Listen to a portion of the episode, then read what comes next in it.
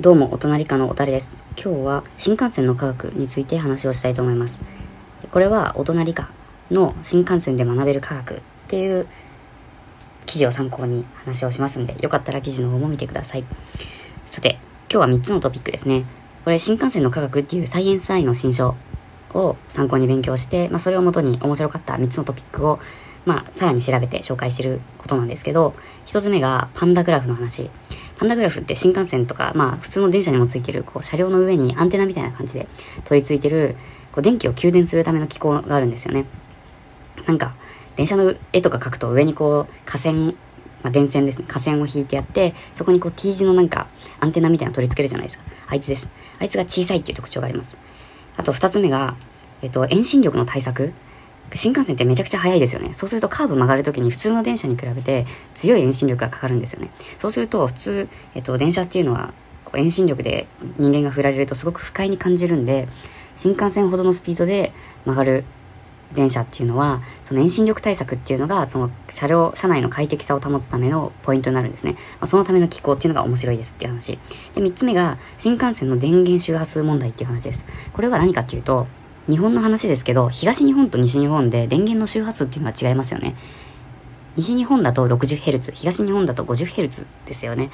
だからこう、例えばモーター回すにしても、その周波数がこう切り替わっちゃったりすると困るわけで、まあ、そのために周波数をこう変換するっていう機構が必要になってきます。まあ、それをどうやってるのか、どこに置いてるのかっていうのが新幹線の面白い話ですね。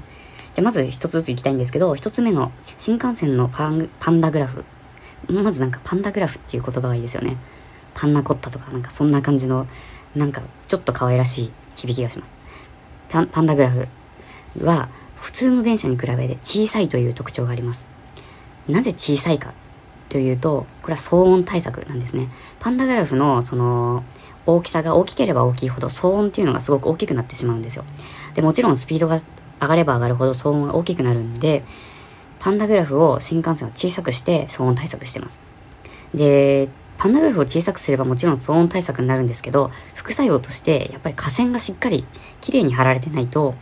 パンダグラフがその架線から離れちゃったりするリスクがありますよね。なんで、新幹線用の架線っていうのはすごく綺麗に張られていて、高さ方向で見ても、あれ大体5メートルぐらいの高さにあるみたいなんですけど、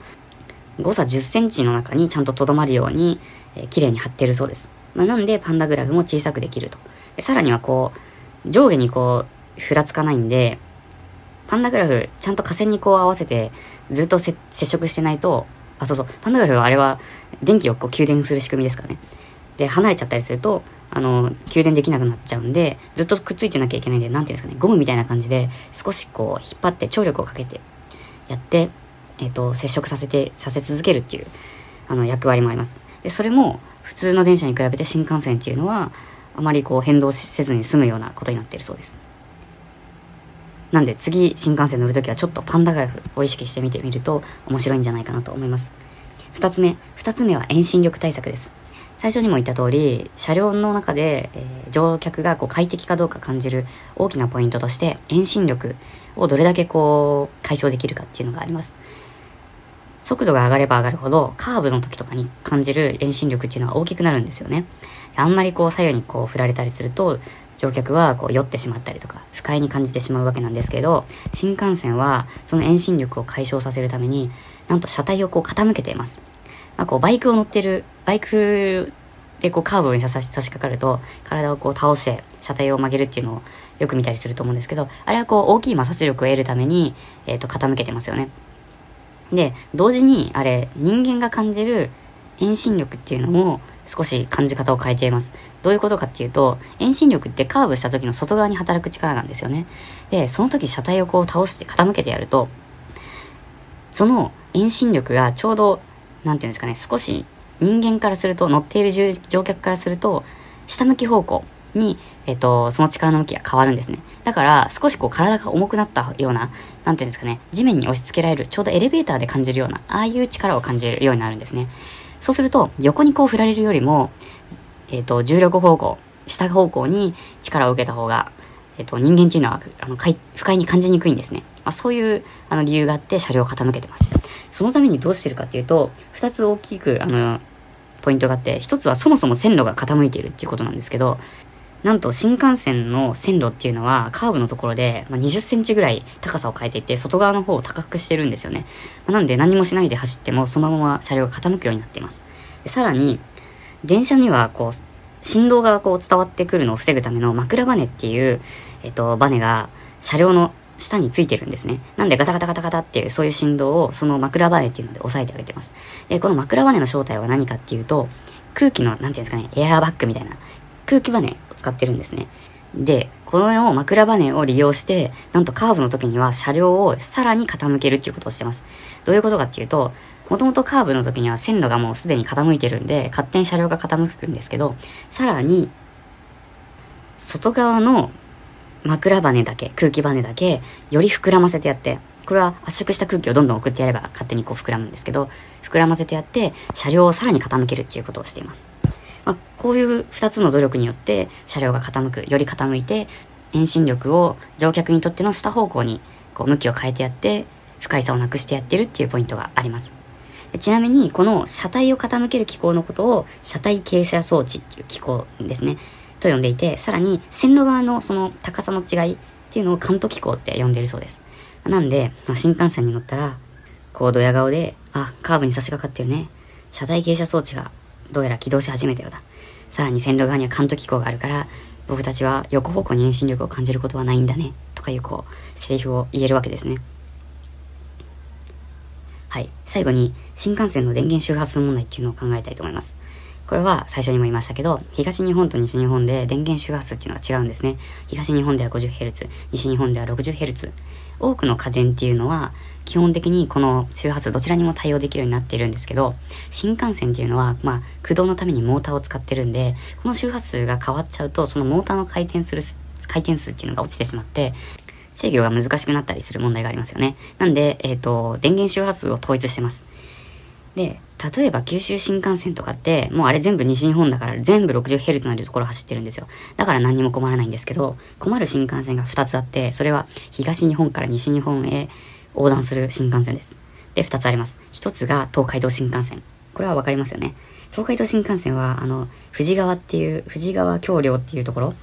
を境に周波数が変わっているそうです。よく、何ですかね、あの、富士山をバックに新幹線がこう走っていくときに、こう川の上をこう、走っていく映像がよく、なんですかね、いろんな映画とかで使われたりすると思うんですね。なんだろう、思い当たるところだと、インセプションとかの映画の最初のシーンとかで使われてた気がしますね。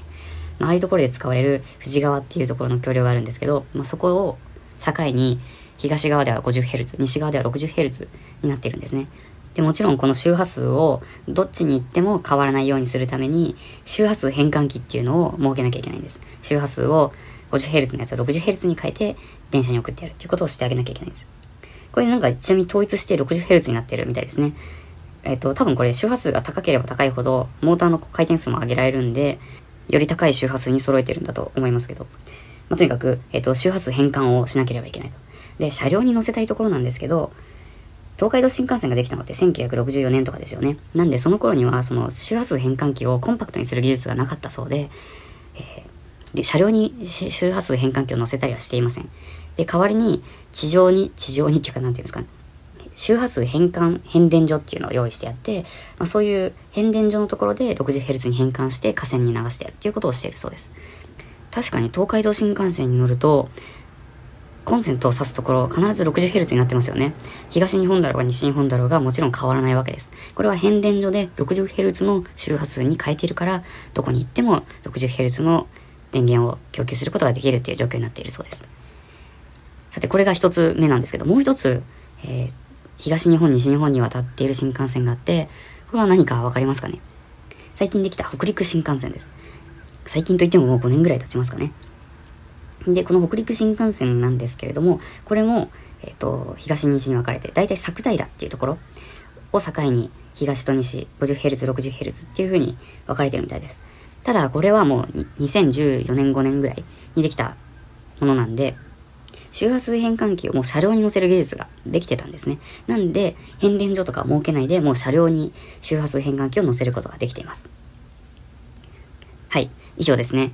ちょっとマニアックだったですかね。あの新、幹線に関わる技術でした。一つ目は、新幹線のパンダグラフは小さいですっていうこと。二つ目は乗客の快適さを保つためにカーブのところで遠心力対策をしていますよってことでした。ちなみに遠心力対策は大きく2つの機構があって、車両を傾かせる車両傾斜装置。もう一つが線路側の高さが変わっているという関東機構というその2つがありました。